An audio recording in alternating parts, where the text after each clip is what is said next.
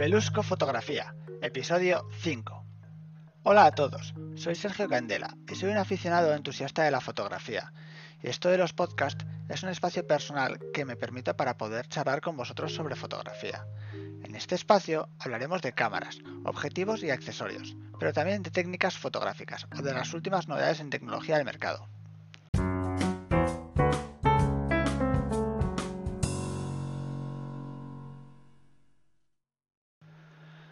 Hola a todos. Sé que llevo unas semanas sin aparecer por aquí. Una combinación de mucho trabajo y poco tiempo no me han dejado publicar con la frecuencia que quería. Pero no me olvido de nuestra cita, y aquí estoy para tomarme un café con vosotros y charlar sobre fotografía. No olvidéis que podéis compartir vuestras experiencias fotográficas conmigo a través de mi cuenta de Instagram, sergio.belusco. En el episodio de hoy quiero hablaros de 10 tips para empezar en la fotografía. Estos tips no son un dogma de fe, son pequeñas orientaciones que os pueden ayudar a obtener mejores resultados en vuestras fotografías. El primer tip es que veáis muchas fotografías. Para mí es súper importante ver fotografías. Esto me ayuda a encontrar inspiración. Muchas veces consigo ver puntos de vista que no se me habían pasado por la cabeza. Esto no quiere decir que tengamos que imitar los unos las fotos de los otros, como borregos, pero sí nos puede ayudar a desarrollar nuestra mente creativa. El tip número 2 trata sobre el equipo fotográfico. Y es que muchas veces nos limitamos porque pensamos que nos hace falta X cámara u objetivo para realizar nuestra fotografía. Y la verdad es que el equipo no importa tanto. Está claro que cuanto mejor sea el equipo, más calidad tendrán nuestras fotografías. Pero un equipo básico es más que suficiente para realizar buenas fotografías y empezar a aprender. Tip número 3. Planifica tus fotografías. Muchas veces no basta con encontrar un lugar fotogénico, también es importante la hora del día en la que lo fotografiamos. Para ello, planifica el lugar al que vas a ir, visualiza el tipo de fotografía que estás buscando y piensa en las necesidades fotográficas que van a hacer de una foto buena una foto espectacular. Tip número 4. Utiliza la luz a tu favor. Las fotografías se componen esencialmente de luz. Por ello, aparta un momento el ojo del visor o la pantalla de tu cámara y mira a tu alrededor.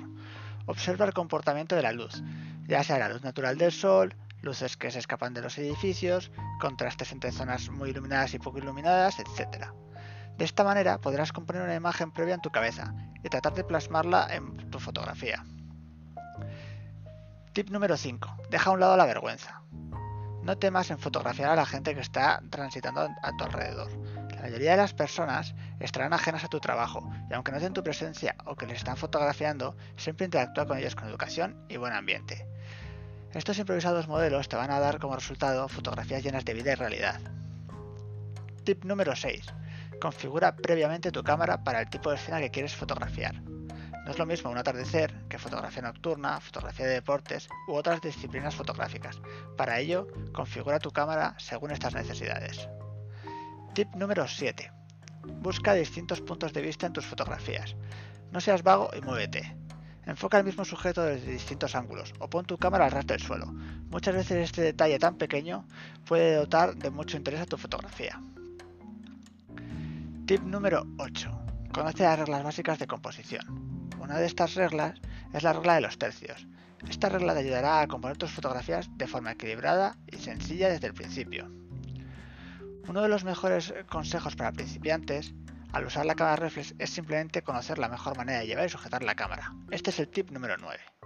Muchos fotógrafos principiantes de cámaras reflex digitales y cámaras en espejo están acostumbrados a hacer fotos con el móvil, simplemente levantando el teléfono frente a la cara y usando la pantalla de visualización para componer la imagen.